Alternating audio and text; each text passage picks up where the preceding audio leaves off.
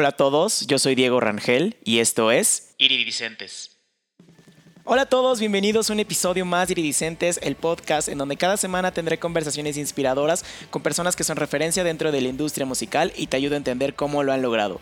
Esta vez me acompañó Leonardo Pintado. Leo es un cantautor y productor queretano que ha trabajado con muchos artistas de la escena independiente local, tanto como productor como músico. En esta charla tocamos temas como los inicios de Leo en la música, la motivación para hacer lo que hace, no encasillarse en un género y mucho más. Te dejo en la descripción las redes sociales de Leo para que vayas a checarlo y escuchar su música que es muy muy buena. A mí me encuentras en todos lados como arroba iridicentes podcast. Acuérdate que iridicentes va con SC. Ahora sí, espero que disfrutes esta charla que tuve con Leo Pintado. Leo, Bienvenido a, Iridicentes Podcast. Este, ya teníamos muchas ganas, bueno, yo tenía muchas ganas de platicar contigo porque sé que estás haciendo cosas muy, muy padres. Quiero empezar, te escuché decir alguna vez que haces de todo, pero todo lo haces mal. Hago de todo y todo lo hago mal. Es, Quiero entender cómo es eso, cómo funciona eso. Claro que sí. Este, todo empieza un 7 de enero del Lo que pasa es que yo vengo de, de familia de músicos. Empiezo desde la música desde bien temprano empiezo tocando piano, guitarra, etcétera, etcétera. Luego, como a los 13 años, me interesa mucho la producción musical, la mezcla, etcétera, etcétera. ¿Cómo empezaste, o sea, cómo empezaste a meterte? O sea, vienes de familia de músicos, pero empezaste tocando un instrumento o solamente escuchando o cuál fue Empecé con la guitarra. Yo tenía una guitarra chiquita, pero como funcional de esas guitarras así chiquitas. Y como a los cuatro años ya tocaba que mi Smoke on the Water, así tan, tan, tan. La típica, ¿no? la típica, la mágica. Y, y, pues como que todo se fue saliendo como tenía que salir. Eh, empecé tocando guitarra, luego como a los seis años me compraron mi pianito. Y realmente todo fue al principio muy, muy autodidacta, muy lírico, como dirían por allá. Porque pues nada más, o sea, para mí el tocar guitarra era casi casi como hablar, ¿no? O sea, como que agarraba mi guitarra y tocaba mis acordecitos, pero como que realmente nunca le, nunca le puse como mucho empeño en, en estudiar cañón. Hasta 2014, 2015, que ya fue como cuando ya tuve como más criterio y conciencia de mí. Y empecé a, a, ver que en serio esto era lo que quería. O sea, que no me veía haciendo otra cosa. Que... ¿Tuvo algo que ver? O sea, ¿qué, ¿qué hace tu familia? O sea, quiero entender. ¿Dices familia de músicos? ¿Pero qué hace? ¿Tocan? ¿Cantan? Ok, mi papá estuvo muy metido en la sociedad de autores y compositores. Ok. De cantautor. E igual todos mis primos de que sus banditas, de que sus banditas de rock tocando guitarra. Mi abuela fue concertista de música clásica, de guitarra clásica y así de que Auditorio Nacional y la madre. Ajá. Y pues como que siempre crecí con eso, ¿no? Pero fue como, como mi lenguaje, como la forma sí, muy normal, ¿no? Ajá, como lo normal. Claro. de agarrar la guitarra y tocar guitarra en lo que veo la tele, en lo que estoy viendo Los Simpsons, ¿no? Y escucharlo también, ¿no? En tu casa, Cañón. el movimiento, ajá. Cañón, y también sí escuchábamos muchísimo jazz, muchísimo blues, cositas así. Entonces, siempre he dicho que todo salió de, de, la manera que tenía que salir para que yo esté aquí como ahorita. ¿Y qué, y, qué comentarios? O sea, porque creo yo no sé, tú me, igual tú, me, tú ahorita me puedes desmentir, pero creo el arte como familia latinoamericana lo vemos como muy, ay, pues el hobby, ay, pues el, la materia extracurricular, pero no vemos que, hay, que se puede dedicar, nos podemos dedicar a esto, ¿no? ¿Siempre fue así en tu casa? Mira, yo...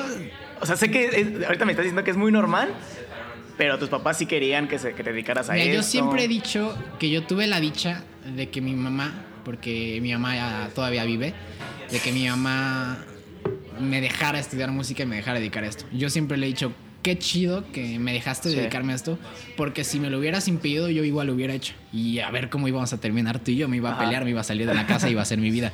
Qué chido que, que me diste como esas herramientas. Y es algo bien estigmatizado y que, que, tiene como la sociedad actual, más o menos en Latinoamérica, de que no, que de eso no se vive, etcétera, etcétera. Sí. Digo, es, es difícil, claro que es difícil, pero hay ingenieros manejando Ubers. Y hay... Sí, o sea, es que creo que nos, nos, no estamos viendo todo el panorama, ¿no? O sea, como hay músicos que les va de huevos, también hay ingenieros que no les van bien. Claro, y, yo creo que vivimos, digo, la verdad es que yo soy bien chairo y soy como me gusta mucho la filosofía y así, pero vivimos en una sociedad eh, tan globalizada y tan concentrada en el consumismo que nos enseñan que el éxito se basa eh, meramente en el dinero, ¿no? Y una vez que dejas como, como esa conversación, como ese dogma y rompes como con ese paradigma, está chido como encontrar tu propia definición de felicidad, tu propia definición de éxito y explotarla. O sea, yo estoy afortunadamente y feliz y, y agradecidísimo de que mi definición de éxito no es tener dinero, mi definición de éxito es a lo mejor bajarme el escenario o a lo mejor escuchar una, una canción que produje y, o a lo mejor escuchar un solito que yo le dije a un amigo, mira, hazle así y sí le hizo así. Okay. Entonces ahí es donde yo hallo la felicidad. Digo, obviamente somos humanos, tenemos que comer, ¿no? Pero, pero sí, sí tengo como bien claro que, que eso es lo que quiero hacer de mi vida y como te decía al principio, no me imagino haciendo otra cosa. ¿En qué momento, o sea, cómo fue esta decisión también de, o sea, ok, crecí en casa de músicos, mi lenguaje natural era la música, pero creo que hay un, debe de haber un salto entre quiero hacer esto toda mi vida a quiero que siga como un hobby. ¿Cómo fue esa, decisión? Muy fácil, me metí a estudiar mecatrónica y dije, no, quiero esto. Estudiaste mecatrónica, güey, yo también estudié mecatrónica. Es, Lo odié con todo horrible, güey. y entonces, no, sí, me, me metí a estudiar y dije, güey, no quiero esto. O sea, no no, uno no es el ambiente con el que me veo conviviendo. O sea, sí, no, no te veías haciendo eso toda No me veía haciendo eso toda mi vida, no me veía con esas personas.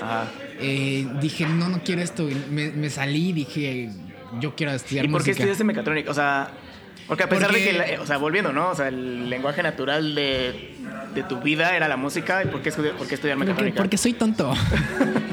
no, porque, pues, también me gustan mucho las matemáticas. Soy soy muy, muy friki, me gusta mucho como toda esa onda. Y dije, ah, pues, pues, está chido, dinero. Y a los dos días dije, no. No, no, no, no, no. ¿Dinero costa de qué, no? sí, no, no, no. Y, digo, o sea, es. Es este un poquito relativo, ¿no? Porque yo a mis 21 años, pues pues ya estoy viviendo de la música, ¿no? Ya estoy, que mis producciones, que mis canciones, que mis conciertos, etcétera, etcétera. Entonces te pones a pensar, un chavo que está estudiando para tener dinero, no está ganando dinero de lo que está estudiando a la edad que yo estoy ganando dinero de lo que estoy haciendo, ¿sabes? Claro. Entonces, yo creo que es más que nada como las ganas que tengas, la intención que tengas. Digo, no es, no es tanto el discurso de meritocracia de lo que quieras lo puedes hacer, ¿no? Porque vivimos en un sistema roto. Sí. Pero pero pues con que lo hagas con corazón y con que le, eches ganas y sepas que es lo tuyo y que no te imaginas haciendo otra cosa. Y, creo que es tenerlo muy claro, ¿no? O sea, porque muchas veces también, ¿sabes qué? O sea, creo que nos obligan, volviendo a esta sociedad capitalista latinoamericana que nos obligan a decidir qué queremos hacer toda la vida a los, a los perros 18 años, güey.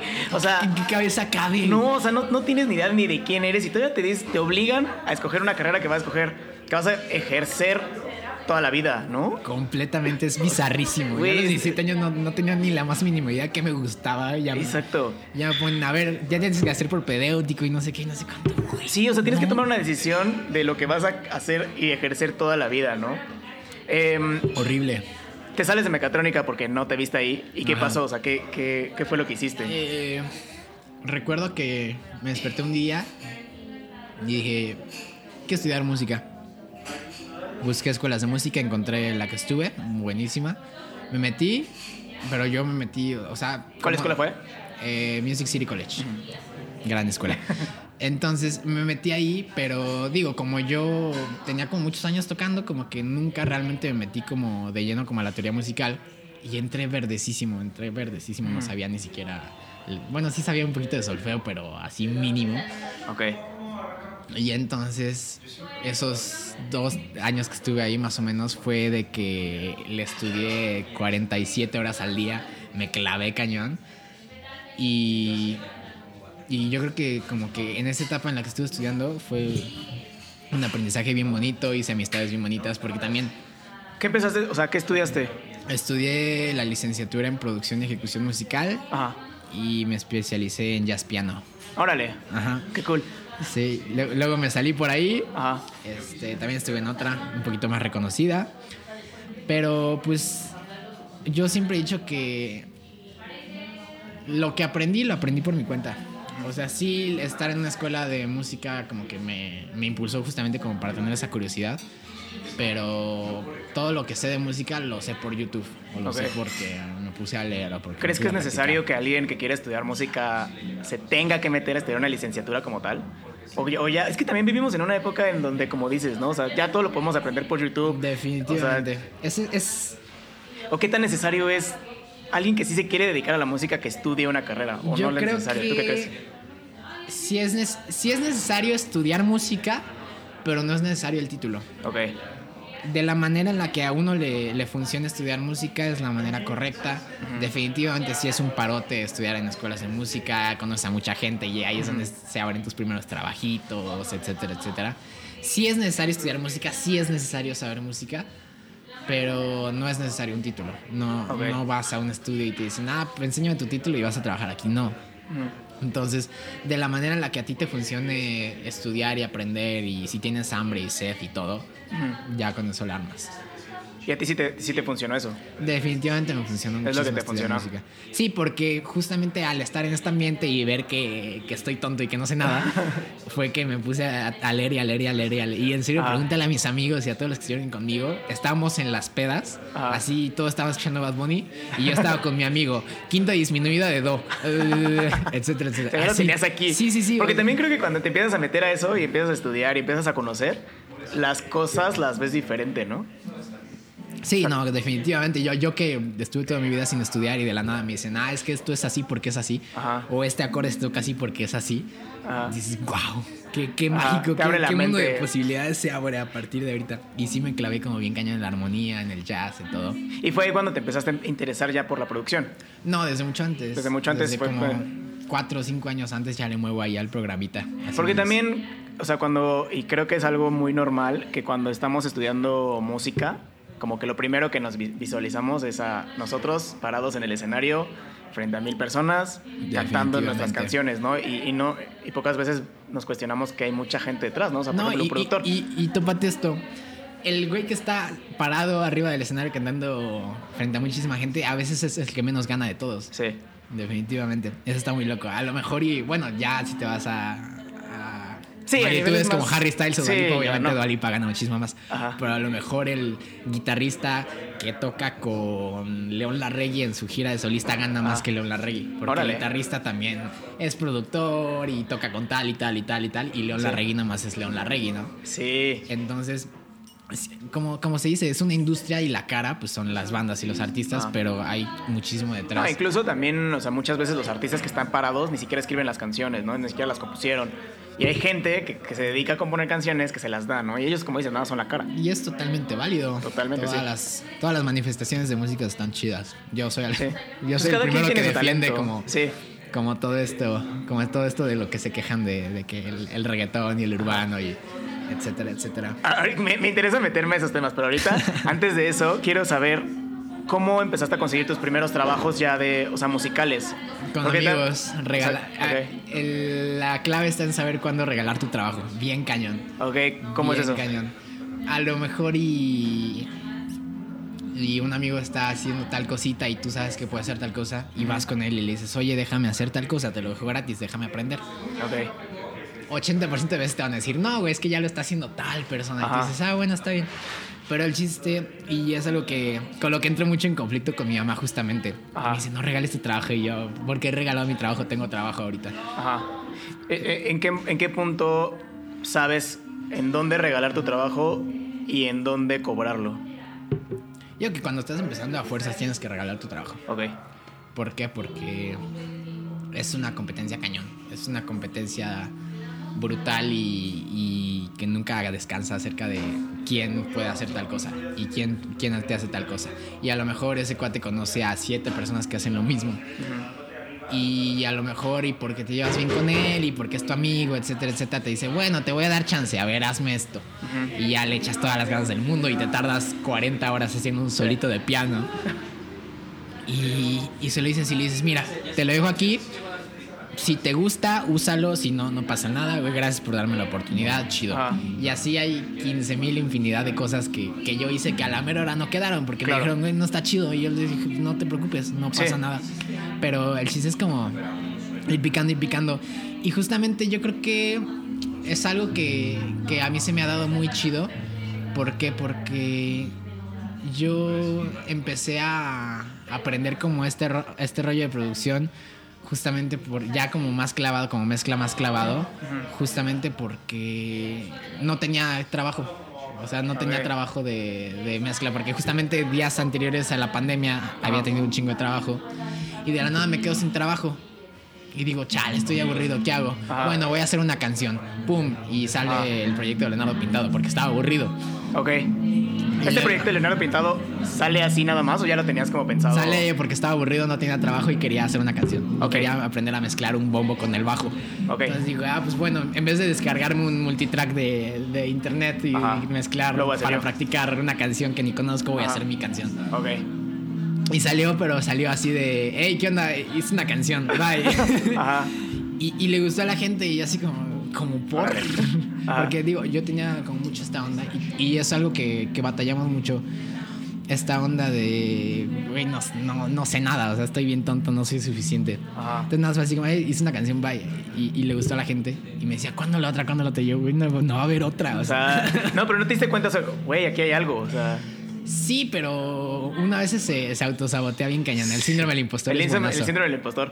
Eh, entonces hiciste tu canción. Hice pero, mi canción, Dime lo que quiero ir, fue la primera que hice. Gran canción, la escuché. Gracias, gracias. Y este, en ese entonces no sabía nada y todavía no sé nada, todavía estoy bien tonto, pero bueno. Ajá.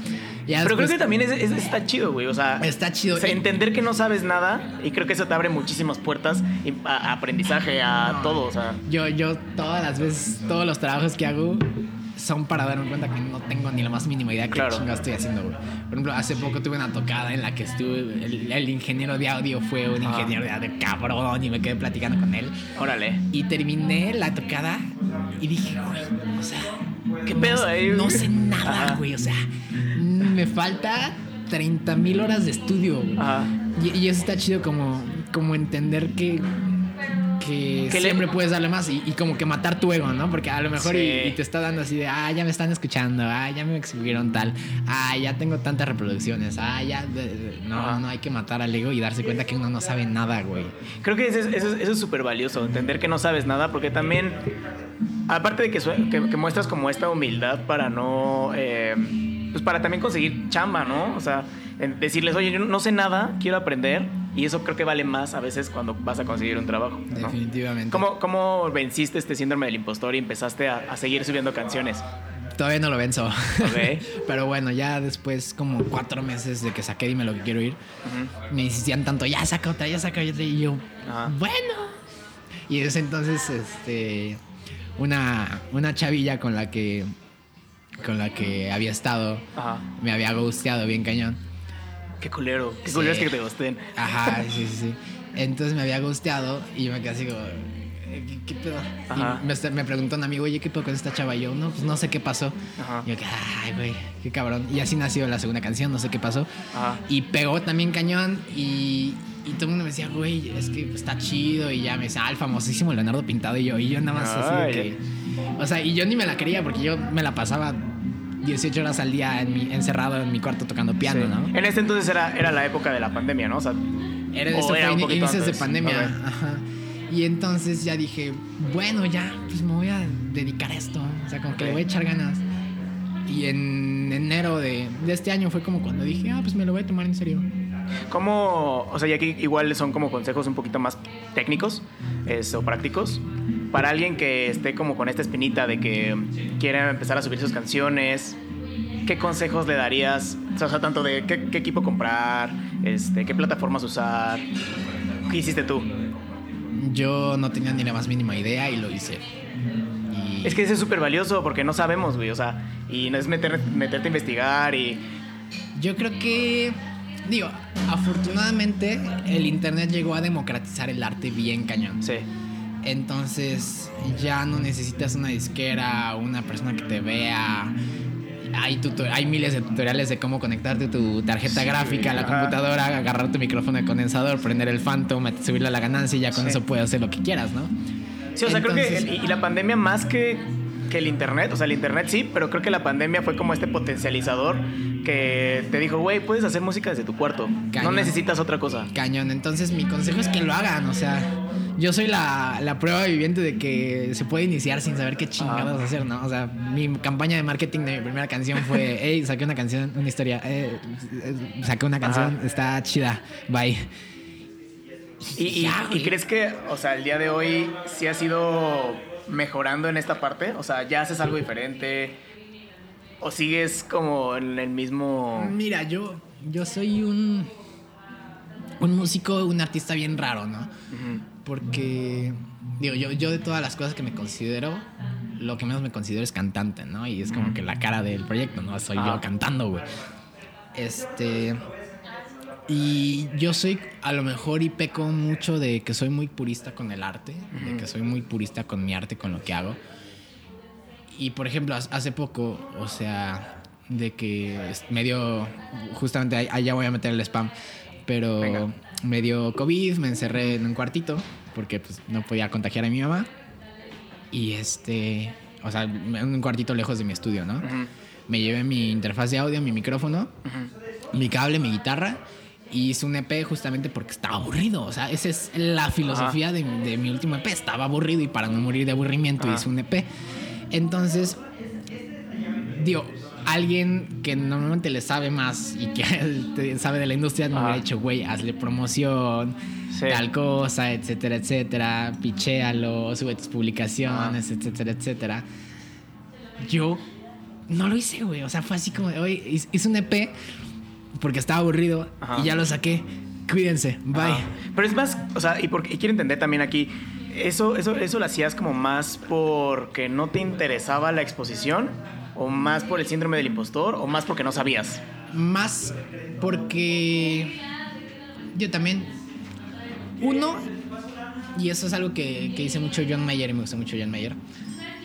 John Mayer dice que a veces hace canciones para el público y a veces hace canciones para él. Y yo creo que ese P fue para mí, fue terapéutico para mí, para no aburrirme, para estar así, haciendo algo. Y entonces no sentía muy auténtico el hacerle la super difusión y venderlo y super hypear. Sí, algo que simplemente nació para mí, para no aburrirme, ¿sabes? Y, y, eso es algo que, que choco mucho con muchos artistas con los que convivo. Porque, o sea, por ejemplo, siempre me dicen, haz tus videos musicales, ¿no? Y yo soy de, no, es que no lo siento auténtico. No, no, no me late los videos musicales del, del cantante en el parque de, de carretas cantando la canción así. No, no, me late. Entonces, mientras yo tenga como el control creativo de, de, las cosas que hago, las voy a hacer como lo sienta auténtico para mí. Y entonces así nació el EP. No, no, me, no me latió como, como darle la super exposición y hacer super high porque simplemente salió porque estaba aburrido. Porque era tuyo. Porque era para mí. Y entonces ah, hubo gente a la que le gustó y me dijo, güey, qué chido. ¿eh? Y, y simplemente es eso. A lo mejor y mañana hago otra canción que digo, ahora este es para el público. Y le meto como ciertos elementos para que guste y así y así. Y es así, le hago promoción, etcétera, etcétera. Hago el spam. Sí. Pero digo, yo, soy un músico bien raro porque lo que hago lo hago porque lo siento auténtico para mí. Ok. Y si no lo siento auténtico, aunque sepa que va a funcionar, no lo hago. Ok. ¿Por qué? Porque pues es este proyecto de Leonardo Pintado es entra como en el mundo de cosas que hago y que me hacen feliz. A lo mejor y a veces hago canciones para Leonardo Pintado, a veces hago canciones para otros artistas, les compongo, a veces voy a tocar con ciertas personas. Entonces es como este universo musical que a mí me llena, a mí no me llena la fama me llena vivir en este universo musical. Es como compartir lo que sabes y de alguna forma como que poner tu semillita en otros proyectos, en el tuyo, compartirlo. Definitivamente, es, es, lo que más me llena. No, no, me llena que me digan, wow, tu canción está bien chida, wow, vente, o no me llena tocar para mil personas, ¿no? no, me, no me llena eso, lo que me llena es saber que, que estoy haciendo lo que me gusta. Entonces realmente no busco fama, no busco ni fama, ni escuchas, ni dinero, ni reconocimiento, ni fans, simplemente busco hacer música todos los días. Y si el hacer música representa hacer un EP o si el hacer música representa ir con unos amigos a tocar o, ayudarle con una fecha a tal persona o producirle a tal persona o grabarle un bajo a tal persona, o grabarle una guitarra a tal persona, eso es lo que me llena. Y volvemos a eso de que encuentres tu propia definición de éxito. ¿no? Claro. Y esa es mi propia definición de éxito y felicidad. Hacer música sea como sea, ¿no? Sea como sea, y con quien sea y como sea, pero eso es lo que a mí me llena y es totalmente válido. Hay personas que buscan el reconocimiento, la fama, el dinero porque quieren vivir de esto y si no viven de ser famosos, no lo hacen. Entonces, eso también está súper chido. Y es súper respetable y qué chido que le persigan y que le metan al TikTok. Sí. Porque qué chido, qué chido que busquen eso porque esa es su propia definición de, de éxito y Claro. felicidad. Persíganla, cabrón. La mía no, la mía es... Yo siempre he dicho, yo ahorita que estoy chavito, pues sí quiero vivir esta onda de, de las giras y los tours, etcétera, el desmadre. Pero yo, mi, mi trabajo ideal es estar con mi cafecito sentado en mi estudio produciendo canciones. Y es lo que voy a hacer Ok. toda mi vida. Entonces, digo, ahorita me toca mi etapa de, de rockstar y de desmadre y de Sí. irme a tocar con tal banda o tal banda o tal banda o Ajá. tal banda conmigo. Pero pues no es lo que me veo haciendo toda mi vida. Y es totalmente válido. ¿Cómo, hablando de esta parte de, de productor y de que colaboras con varios artistas, cómo escoges esos proyectos? O sea, ¿cómo escoges con quién sí colaborar, con quién no? ¿O es quien salga? ¿Cómo, cómo, cómo los divides? Mm, yo soy muy defensor del arte. Yo soy muy defensor de que no existe ni la buena ni la mala música. De que el- obviamente el- la música es una expresión artística y el arte no es cuantificable, ¿no? Entonces no existe ni la buena ni, mala- ni la mala música. Hay música que nos gusta y hay música que no, y es totalmente válido. Pero yo siempre trato de rescatarle lo bueno a todo. Entonces, si me llegan con tal propuesta de tal cosa, digo, a lo mejor y no me gusta. Pero ves que sí puedes aportar, Pero ¿no? sé, sé que simplemente por el hecho de que es arte tiene un valor y que yo no soy nadie para despreciar ese valor artístico. Ok. ¿Por qué? Porque la, la música en su estado más puro es dar un mensaje. ¿Y quién soy yo para decirle, no, tu mensaje está mal, no, tu mensaje está Claro. pendejo? Pues no.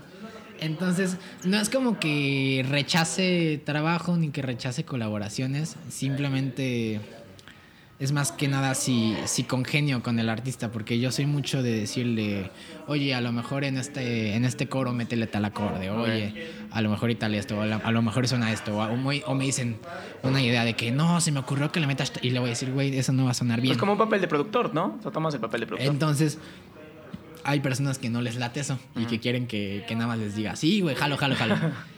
y también es válido, pero siempre trato de buscar gente como que tenga como ese como esa autocrítica chida como Ajá. para que podamos sacar un trabajo chido. Esa es como mi, mi manera de ver. Si, si sé que por ahí alguien es como bien especialito y Ajá. no va a aceptar, pues ya para qué le hago, porque hasta, Sí. hasta me va a dar estrés no poder decirle, güey, métele este acorde Sí, porque claro. va a resolver riquísimo este acorde. Entonces, sí, todo lo que caiga y todo lo que sea música es chido. Y esta parte de... O sea, quiero, quiero regresarme un poquito también a, a- a la parte de tu EP, del en- en- el encierre, creo que se llamaba, Encierre. encierre. Este, ¿En qué punto? O sea, porque dices que lo haces por el amor al arte, ¿no? Y porque era una canción para ti, pero también lo sacaste. Sí. O sea, lo, lo publicaste. ¿En qué punto crees que es necesario sí publicarlo o no publicarlo? Yo creo que no es necesario, ¿Ok? Pero si ya está ahí, ¿por qué no querrías sacarlo? Ajá. ¿Estás de acuerdo? O sea, digo, al, al- al fin y al cabo, la música, como cualquier lenguaje de la comunicación, es emisor y receptor, ¿no? Ajá. Entonces, ¿qué chiste tiene que tú nada más seas el único receptor si tú fuiste el emisor? Sí, sí. Entonces yo, yo lo veo por esa parte, digo, a, a lo mejor ya hay, ya hay cinco receptores que escuchan mi música, a lo mejor hay 15, a lo mejor hay 40, a lo Pero mejor hay hay, 100, ¿no? a lo mejor hay Ajá. 5000. Ajá. Pero si hay, pues se cumple el objetivo de, se cumple el círculo de, de Ajá. dar un mensaje y que alguien lo escuche, y etcétera, etcétera. A lo mejor alguien se siente identificado con el mensaje, a lo mejor no. Pero ya se cierra el círculo y es como una manera bien bonita que, que tengo como de ver la música, ¿no? Como que cuando, se, cuando sale la música y, y cuando es el día de estreno ya cierro el círculo con esa canción. Es un círculo de proceso bien arduo porque como yo hago todo, Ajá. este, digo, termino odiando la canción de, de las 40 tanto mil veces que la escucho. Ajá. Pero digo, guau, qué chido que ya se cerró ese círculo, ¿no? De que empezó con una simple idea que anoté en mi celular con el título y terminó en una canción que ya puede escuchar a alguien más. Me, me sigue volando la mente eh, bien sí. cañón. Me sigue volando Y creo que mucho también, mente. o sea, el- internet y las redes sociales han permitido esto, ¿no? O sea, que, que ya tú puedes hacer algo, lo puedas compartir y hay gente que se empieza a sentir identificada con eso que tú sentiste, que no, o sea, que lo hiciste nada más por, porque lo sentías, ¿no? Está loquísimo. Está cañón. Este, esta parte de los, o sea, ¿cómo, cómo es tu proceso creativo en cuanto a tanto composición como escritura, como todo? Eh, ¿te, basas como en vivencias propias o es o, buscas historias, creas historias? ¿Cómo, ¿Cómo es? Ok, es una gran pregunta. Depende. Ah. Todos los músicos te van a decir depende. Me gusta mucho. Digo, es, es bien bonito también ver ese ese proyecto del Nano Pintado porque es casi autobiográfico. Describe cómo me siento en, en, ese momento. En ese mes, en esos dos meses que estuve. Y digo, todas, todas las canciones tienen una historia, ¿no? Todas las canciones tienen un mensaje, tienen algo que comunicar. A lo mejor estaba enculado y hice una canción y terminó siendo tal. O a lo mejor y me gostearon y terminó siendo tal. O a lo mejor y simplemente estaba enojado con la sociedad o con el capitalismo y salió tal, ¿no? Entonces es como bien padre voltear a ver mis canciones y decir, ah, qué chido que en ese entonces me sentía así. Y, y tanto el proceso creativo varía mucho. Yo soy mucho de, de partir de una idea. Hay un libro que se llama... No me acuerdo cómo se llama, pero es de Pat Metini. Que, que habla acerca del writing from the title. Okay. Que es básicamente. Ah, que te llega un título de una canción y dices, esto puede ser una canción. Ajá, me, encanta me, gusta, me gusta, mucho como, como esa parte de Grind from the Title. Entonces, siempre, si no es desde el título, sí desde la idea del concepto, ¿no? o desde una frase, ¿no? Tal vez te, te ocurre una frase y dices, esto puede ser una canción. Y tengo, tengo justamente en mi celular un grupo conmigo mismo donde tengo así 15 mil frases. de, que, mis amigos, de, que mis amigos dicen una frase y yo, ahí hay una canción y la noto y termina saliendo cuatro meses después. Y me dicen, ah, nomás yo dije eso y yo sí. Ajá. Entonces, me gusta mucho como partir de, la idea del concepto y a partir de ahí como que, como que darle. Pero pues depende mucho. A veces puedes empezar con la armonía, con la melodía, con, con un mood, a lo mejor y hasta dices, Pero ah, crees que siempre, siempre, siempre arrancas de una frase, de un título, de. No, ¿no? varía muchísimo. O sea, también puede ser desde un acorde. Definitivamente. Y, y, eso es justamente lo chido de, de, saber como un poquito más de teoría musical. Sí. Porque a lo mejor ya no recurres tanto a la inspiración, a lo mejor ya recurres al conocimiento, ¿no? Y aparte eres multiinstrumentalista, ¿no? Más o menos. ¿Cuál, ¿Cuál es instrumento sabes tocar? Bien, ninguno. Ok. Volvemos a lo mismo, sé, de todo, pero no todo lo hago bien. No, pues ahí le hago al, que al piano, que a la guitarra, que al ah. bajo, que a la batería, etcétera, etcétera. Ok. Entonces, sí. Pero pues eso también te ayuda, o sea, a pesar de que no lo hagas bien, porque yo creo que lo haces bastante bien, o sea, lo, que es, lo, que he escuchado de ti, o sea, está muy chingón. Gracias. Este pero eso también está chido, o sea, tener esta gama de posibilidades para jugar, ¿no? Y, ah, le voy a meter una batería y lo voy a hacer yo a la batería. Voy a meterle aquí un bajo o una guitarra. Sí, y justamente esa es, esa es la filosofía de, todo, de todo este proyecto de Leonardo Pintado, de que yo lo hago todo, ¿no? Yo lo hago desde la composición, grabo, yo grabo los instrumentos, la guitarra, las voces, yo arreglo, yo mezclo, yo masterizo, yo todo. Y eso es como por eso lo siento algo como muy mío y algo como muy auténtico, porque realmente yo estoy presente en todos los procesos. Es, digo, es válido a lo mejor y por ahí varias canciones en las que uno ya después de un tiempo tiene la humildad de decir, güey, por favor grábame esto porque tú lo haces mejor que yo. Entonces hay por ahí varias canciones que varios instrumentos lo han grabado amigos que lo hacen mil veces mejor que yo. Y la verdad es que también dejar esa parte, ese ego de decir, güey, yo lo hago todo y así. Sí, yo lo hago todo, pero... Pero también sé hasta dónde, ¿no? Pero también sé hasta dónde, ¿no? Entonces, por ejemplo, un amigo grabó un bajo de una canción y justamente esa parte del bajo que grabó él dije, güey, wow, ya quiero que me grabes bajos toda la vida, ¿no? Pero, pero sí, esa es como la, la filosofía del proyecto, que sea como, muy, como muy artesanal, muy mío. Y es algo que siento muy mío y por eso como que soy muy, muy selectivo con, con, qué es lo que hago y cómo lo, y cómo lo vendo, cómo lo hago, etcétera, etcétera. Y también para compartirlo, ¿no? Me imagino. O sea, porque si estás compartiendo tu autobiografía... Fíjate que me cuesta mucho trabajo que la gente escuche mis canciones. Me cuesta mucho trabajo. O sea, de que estoy haciendo una canción y me cuesta mucho trabajo enseñárselo a un amigo de, mira, estoy haciendo esto. O, o, mi mamá que me, que me diga, ¿qué estás haciendo? Y yo, ¿y tú salte? Está bien, no, no, sí le enseño, por no, porque es mi mamá, ¿no? Ah. Mi mamá se merece todo. Pero sí me cuesta mucho trabajo. Y a lo mejor voy a una fiesta y pongo mi canción y todos, ¡ay, es Leo! Y yo, ah. por favor, no hagas eso.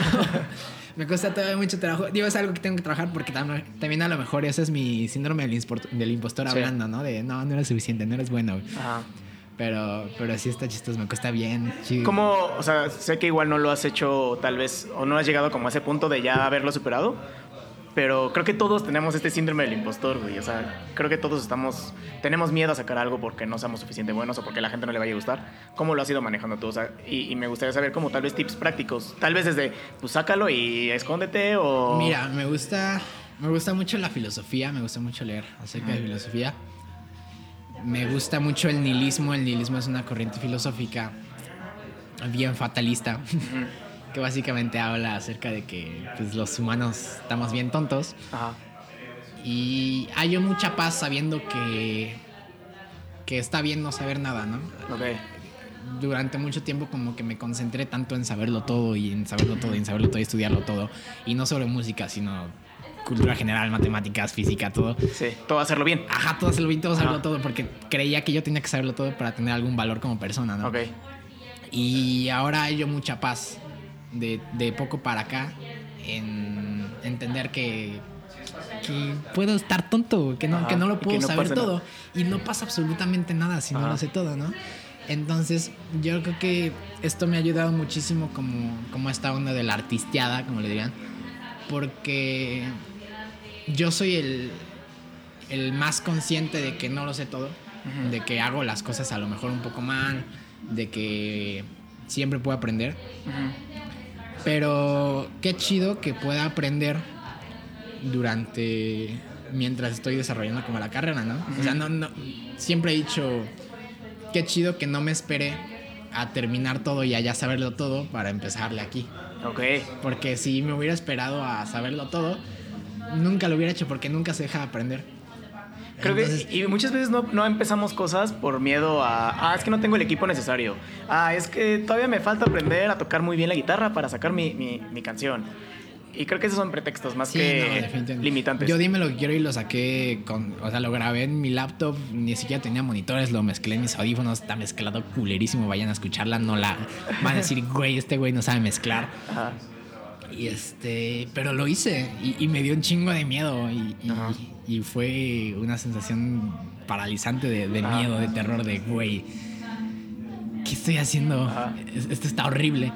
Pero por, por eso es que lo siento muy mío, porque también voy viendo como el, como el progreso y, cómo voy avanzando. Y, y mucha gente me ha dicho, güey, ¿por qué no vuelves a, o sea, ya que ya le sabes un poquito más, ¿por qué no vuelves a mezclar? Dime lo que quiero oír y la sacas otra vez, ya que suene un poquito mejor.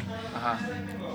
Y les digo, Pero "No, también güey". es una, una, pues como dices, ¿no? O sea, si tú ves hacia atrás y ves a Leo que compuso eh, Dime lo que quiero oír y luego te ves a ti, ves un avance, ¿no? Y ya pasó esa y etapa, por eso, se, por eso se quedó ahí. No, no voy a negar quién fui. Ajá. Y, y está chido. Entonces, básicamente es eso: es empezar, porque si te esperas a saberlo todo, nunca vas a empezar. Ajá. Y también saber que no, igual no vas a ser suficientemente bueno nunca, o sea, porque nunca vas a dejar de. Hay, hay- hay que hallar el confort en saber que, que no, no lo sabemos todo, que sí lo y, y eso ya se, se va un poquito más arriba, ¿no? Como, como preguntas ya un poquito más profundas, como a lo mejor y la existencia de Dios o cosas así. Hallar confort en que no lo podemos saber. Sí. No lo podemos saber. Y, y si, lo, si esa pregunta tuviera una respuesta, ya la sabríamos. Y buscaríamos otra pregunta que no tiene respuesta, porque Ajá, somos es- así, ¿no? ento- Entonces es, es como, como explicarle matemáticas a las hormigas, güey. Ajá. No van a poder. Entonces a lo mejor hallar confort en que nosotros como seres humanos no tenemos el entendimiento Ajá. Para entender muchas cosas y, y en vez de clavarnos y de, y de acongojarnos y de sufrir. Pero somos bien clavados. Somos, es que el ego, está- clavados. el, el ego es cañón, Ajá. entonces decimos, ¿cómo chingados no voy a saber esto? Ajá. Más bien es al revés, es hallar confort en que no lo podemos saber todo. Y eso es como darle totalmente vuelta a tu mentalidad y a partir de ahí como construir tus propias ideas y tus propios ideales y tus propios dogmas y tus propios... Pero sí, como que hallar confort en que Ajá. somos tontos y no lo podemos saber todo. Me encanta. Quiero, quiero cambiar tal vez mucho de tema. Ve, échale. Este, como tu etapa de productor y para, para componer, o sea, quiero meterme específicamente a los géneros musicales. Échale. Porque la neta es que aquí siempre decimos que los géneros musicales son una... O sea, no sirven para nada. Nah, o sea, creo que son más que, más que nos ayudan, son más barreras o Es más, más, ahí, ahí te va. Los géneros musicales en el 2021 están muertos. Totalmente, Ya no, no, súper no existen los géneros. Existen los moods por la llegada de las playlists de Spotify. Ajá. Entonces la música ahora se divide en moods. Los géneros ya no existen, güey. Y cómo, cómo, o sea, porque creo que de cierta forma los géneros nos ayudaban a tal vez decir, ah, voy a, voy a utilizar este tipo de instrumentos o este tipo de música o de escritura. ¿Cómo crees ahorita que se, o sea, aparte de los Mira, lo- vámonos un poquito como a, como a historia de la música y la onda. Ujú. Los géneros musicales, eh, digo, eh, como la música contemporánea que se empieza a contar desde los finales de los 1800 con la llegada de los esclavos negros y de la, su necesidad de comunicarse, nace el blues, que es como simplemente cantos de llamada y respuesta de, hey, estoy aburrido, yo también, de rarara". y eran negros así divirtiéndose, ¿no? Entonces, este. Luego eso, eso muta muchísimo en- entre el jazz y jazz como mucha improvisación. Y esos son como los primeros dos géneros puristas de, de la música contemporánea. Luego este, empieza pues, a, a comercializarse la música, empieza a popularizarse.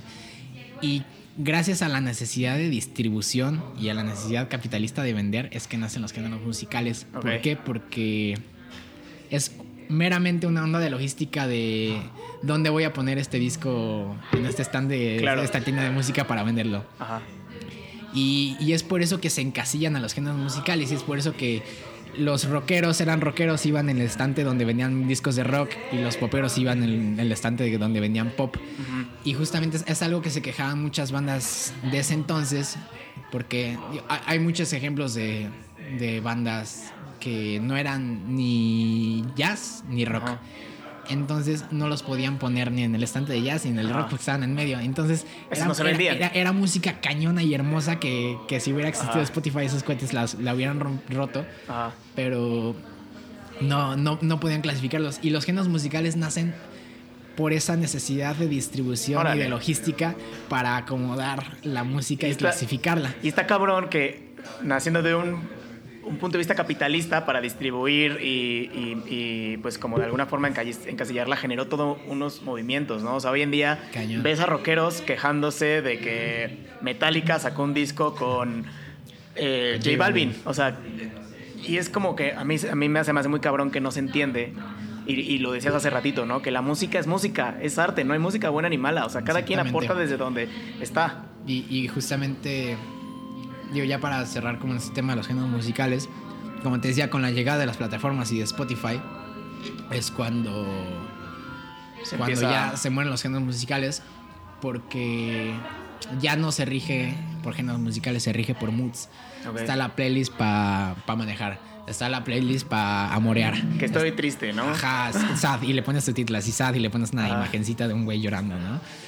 Y, y es, es básicamente eso, la, la música es moods y hasta, y hasta ahora que algunos artistas que por ahí me escuchen sabrán que cuando subes música a Spotify, Spotify te hace como un cuestionario de, de qué tipo de música es, etcétera, etcétera, como para clasificarla.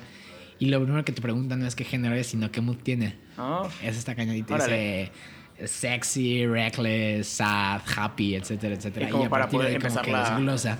Ah. Entonces ahí es cuando te das cuenta, los géneros musicales ya no existen. A lo mejor y también si te metes, por ejemplo, a la página de Wikipedia de 21 Pilots, Ajá. en géneros te dice 40 géneros que tocan. En serio, chéquenlo. Órale. Si te metes a la página te dice que tocan indie, pop, rock, garage todo. rock, todo. Porque Qué chingón. Ya, ya no. Y si te metes a la de los virus te dicen que tocan rock. Ajá. Entonces está cañón. Y ahorita, ahorita que, que comentas, o sea, de- también de, de la llegada de Spotify, pero también la, de la llegada de las redes sociales. O sea, hoy en día creo que estamos en una generación musical y creo que tú estás dentro de esta generación. Yo ya soy veterano, güey. O sea, yo ya tengo 29 años y ya yo estoy como en el limbo, ¿no? Entre una y otra. Pero tú que, que vienes con esta generación de que, o sea, güey, hay gente que, hay artistas que se están haciendo famosos gracias a TikTok, ¿no? Hay una banda que a mí se me, me vuela la cabeza. No me encanta, pero se me hace muy interesante. Whiplash. Ok, sí. Este, con el wax. Con el Wax, que güey, el Wax está muy cabrón. Pero, o sea, esta banda que hizo todo al revés. O sea, que generó una comunidad en TikTok sin, haber generado una canción, güey. Que ni siquiera se cañón. conocían. ¿Qué, ¿Qué opinas tú de eso? O sea, ¿qué opinas de la, de la facilidad que ya existe ahorita? Porque también algo malo de esto es que ya es muy fugaz también la música. O sea, ya no... No, no creo que sea fugaz. Yo creo que más que nada eh, el chiste de un proyecto, ya sea musical o de lo que sea, es conectar con la gente. ¿Por qué? Porque la gente es, lo que lo- es la que lo consume, ¿no? Ok. Entonces, si tú logras conectar con la gente y si tu, si tu mensaje logra conectar con, con las personas y lo haces de la manera en la que lo tengas que hacer, ya que no se va a pegar. Y por ejemplo, este caso Whiplash está bien chido. ujú.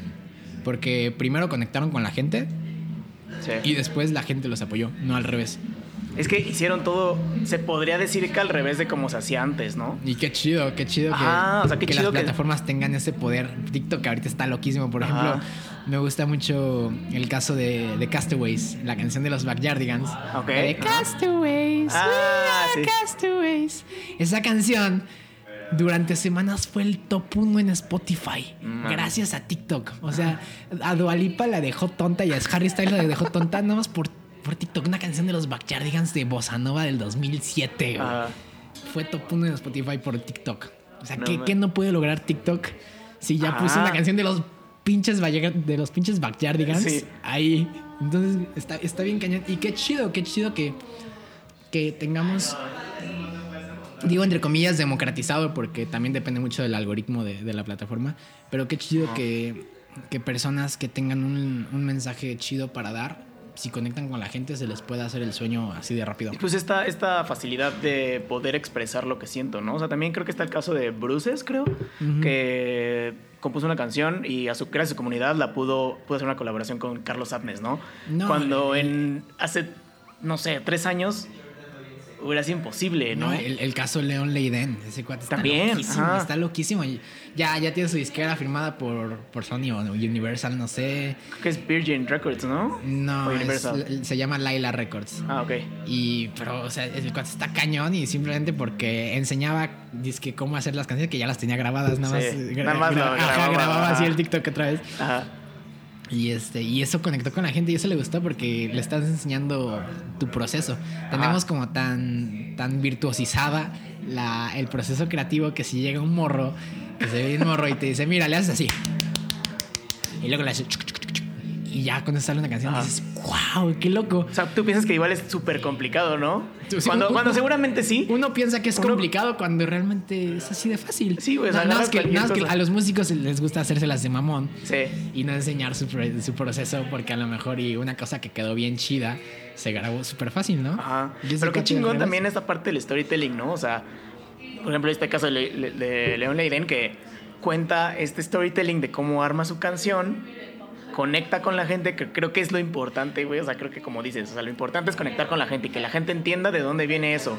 Cañón. Y que vea que no es tan difícil y que cualquiera puede hacerlo. O sea, creo que ese es, ese es el clavo, güey. Cañón. Hacerle saber a la gente que es tan sencillo que cualquiera puede hacerlo. Y si yo pude hacerlo, tú también puedes hacerlo. Yo creo que ese es el mensaje para pegar y lo estoy dando la clave para pegar en internet.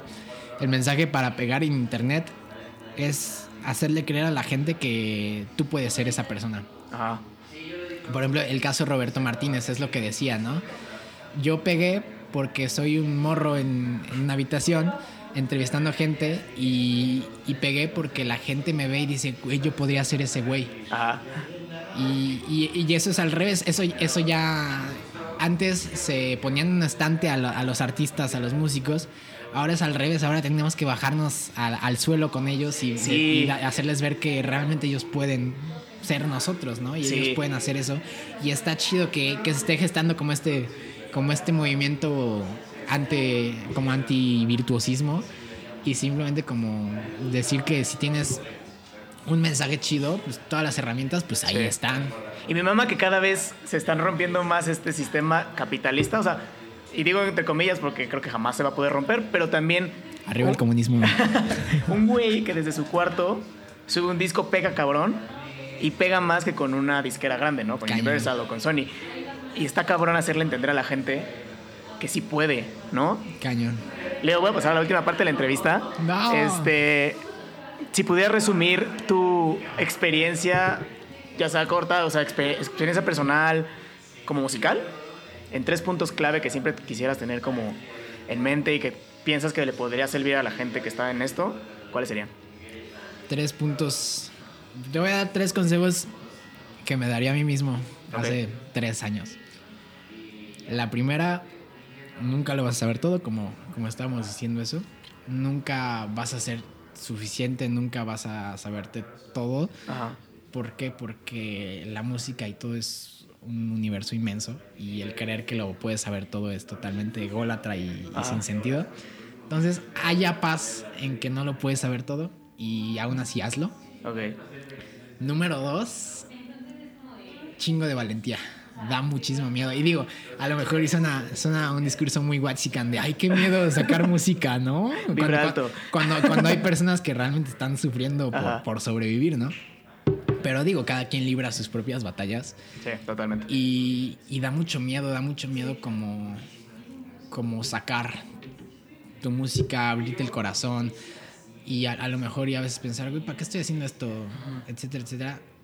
Se necesitan cuatro segundos de valentía para hacer algo. Cuatro segundos de picarla, de valentía de picarle al botón de subir canción. Y ya no tener. Cuatro segundos de valentía de, de pr- prender la, tu interfaz y grabar una guitarra. Ajá. Entonces, sé valiente. Y número tres, yo creo que lo más importante, no te compares. Ok. ¿Por qué? Porque está cañón vivir en un mundo en donde abres tu Instagram y ves a 34 músicos haciendo música cañona, güey. Y tú ahí con tu guitarrita así. Pero mientras más presente tengas en tu mente, no te compares, no te compares, no te compares, tú eres suficiente, tú eres bueno, etcétera, etcétera, mejor te va a ir. Y, y digo, no, es- no es una idea a lo mejor y como, como ególatra de, no, tú eres la verga. Simplemente es, confía en tu proceso, confía en el camino que has tomado, confía en las decisiones que quieres tomar, confía en lo que eres y a partir de ahí explótalo al máximo y disfruta el, disfruta el camino. ¿Por qué? Porque hay una frase que me gusta mucho que dice que si todos los días tú caminas en el camino correcto, eventualmente vas a llegar a la meta. Ok. Entonces, si, si tú sabes que estás en el camino correcto, si tú sabes que estás dando los pasos que tú en su momento crees correctos, uno no tiene que preocuparse de si va a llegar a la meta o no, porque eventualmente lo va a hacer. Ok. Entonces, más que nada es concentrarse en qué pasos tengo que dar, qué camino tengo que recorrer, disfrutar el camino un chingo, porque eventualmente voy a llegar a la meta. Sí. Y yo sé que lo voy a llegar, yo sé que todas las personas van a llegar a su meta, porque de, de nuevo regresamos como esta onda de que cada quien tiene su, su definición de éxito. Sí. Pero más que nada es disfrútalo y no te compares, no seas tan duro contigo mismo, no pienses cosas feas y simplemente disfrútalo y date cuenta que, que ya estás viviendo lo que alguna vez quisiste. Entonces, chingón. y, y eso va para todas las personas, ¿no? A, a lo mejor y... Y si se, se pueden a pensar, porque sí, sí, muchos amigos que les he dicho eso, me han dicho, güey, sí es cierto, o sea, ya estoy viviendo lo que... Lo que pensaba, lo quería que vivir. quer- quería hacer desde los siete años. Y a lo mejor ese ya estoy viviendo es ya vivo solo, o ya voy a la universidad, o ya tengo amigos, o ya Cualquier me fui a la playa. Entonces, a lo mejor y está chido siempre querer ir por más. Digo, siempre se puede ir por más, no es el discurso de meritocracia de que tú lo puedes hacer todo, porque no. Pero simplemente es disfrútalo y con que con que tú lo disfrutes y tú estás agradecido de lo que tienes, ya con eso eventualmente vas a llegar a la meta. Qué chingón. A mí me gustaría también agregar, eh, en esta parte que dices de no, de no compararte, la constancia. O sea, porque creo que las personas con las que te estás comparando, esas personas llevan 7, 8 años haciéndolo. Aunque tú las hayas conocido hace 3 meses y piensas que en 3 meses lograron eso, no. O sea, esas personas han trabajado un chingo y vuelvo también a o sea, lo que dijiste, ¿no? De esas personas trazaron su camino y están disfrutando de los frutos de su trabajo que trazaron hace 7, 8 Definitivamente. años. Entonces, es como entender que todo lleva su tiempo, todo lleva su proceso. Entonces, es constante, paciente. Y, y si a lo mejor alguien que admiras empezó hace tres meses y pegó hace tres meses, pues qué chido por él. También, ajá. pero, Pero cada quien tiene sus- Cada quien tiene su camino, sus cada quien tiene circunstancias. su, sus circunstancias. Hay personas que estuvieron en el, en el momento correcto, en la hora, la hora correcta. Sí, y y ya con eso le hicieron qué chingón. Ajá. Pero más que nada, yo creo que la constancia ayuda. Porque todo el mundo te dice, no, es que por ejemplo en la música tienes que estar en el momento correcto, a la hora correcta, en el lugar correcto.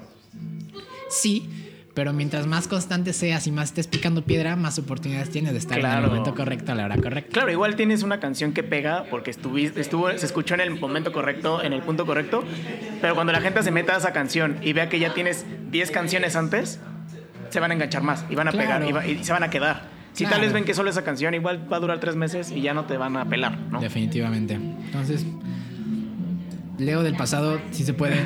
Confía, no te compares y disfrútalo un chingo. Qué chingón, Leo. Este, voy a pasar ya ahora sí a la última parte, que son tres preguntas que le hago siempre a Oh, mis no. invitados. La primera pregunta es, si pudieras escribir una canción y sabes que esa canción la va a escuchar todo el mundo, ¿de qué trataría esa canción? De, de que el capitalismo es malísimo y que el comunismo es chido. No, me gustaría.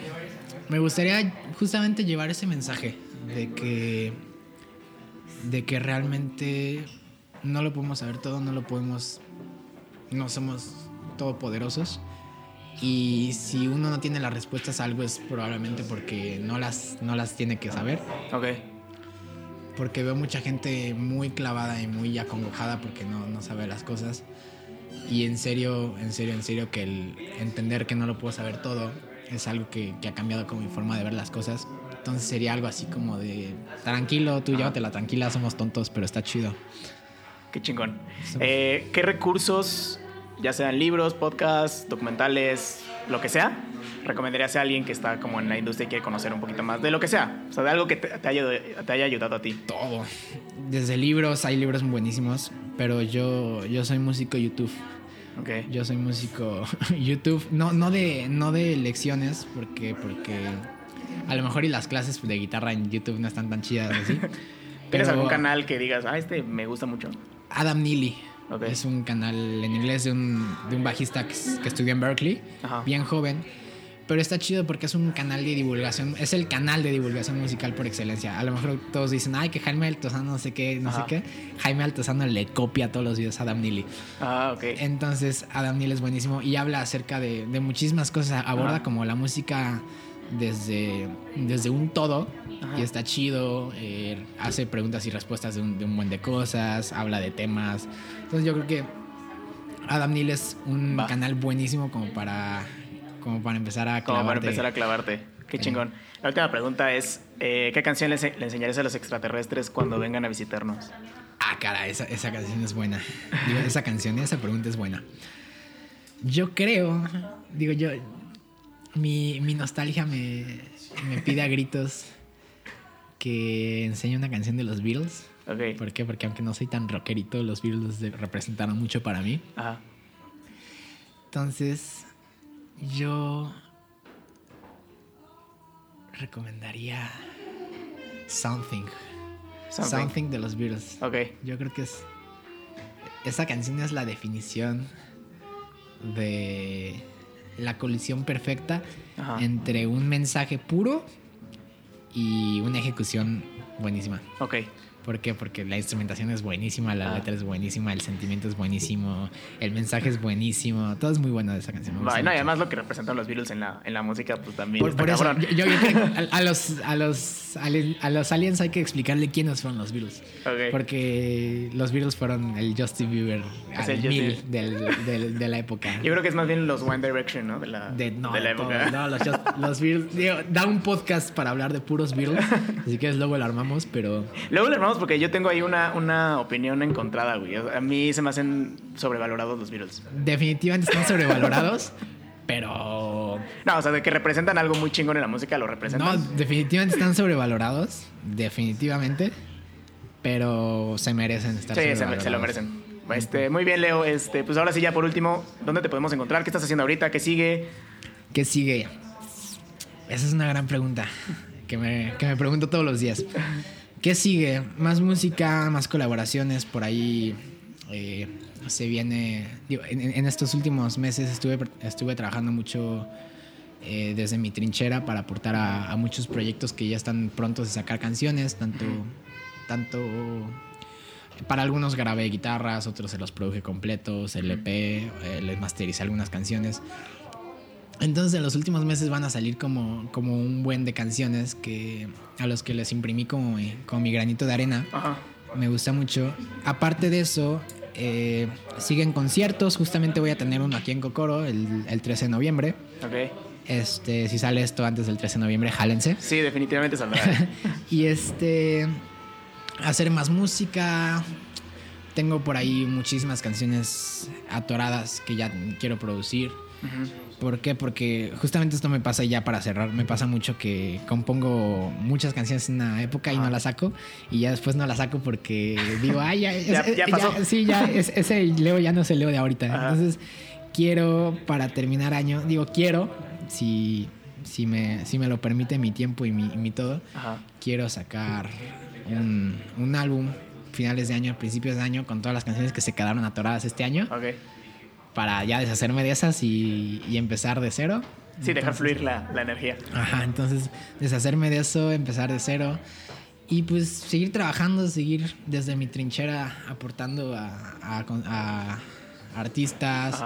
Por ahí tengo varias giras con varias banditas aquí de Querétaro. Todo chido. ¿Y en redes sociales dónde podemos encontrar tu música? Me pueden encontrar como Leonardo Pintado en todas las redes sociales.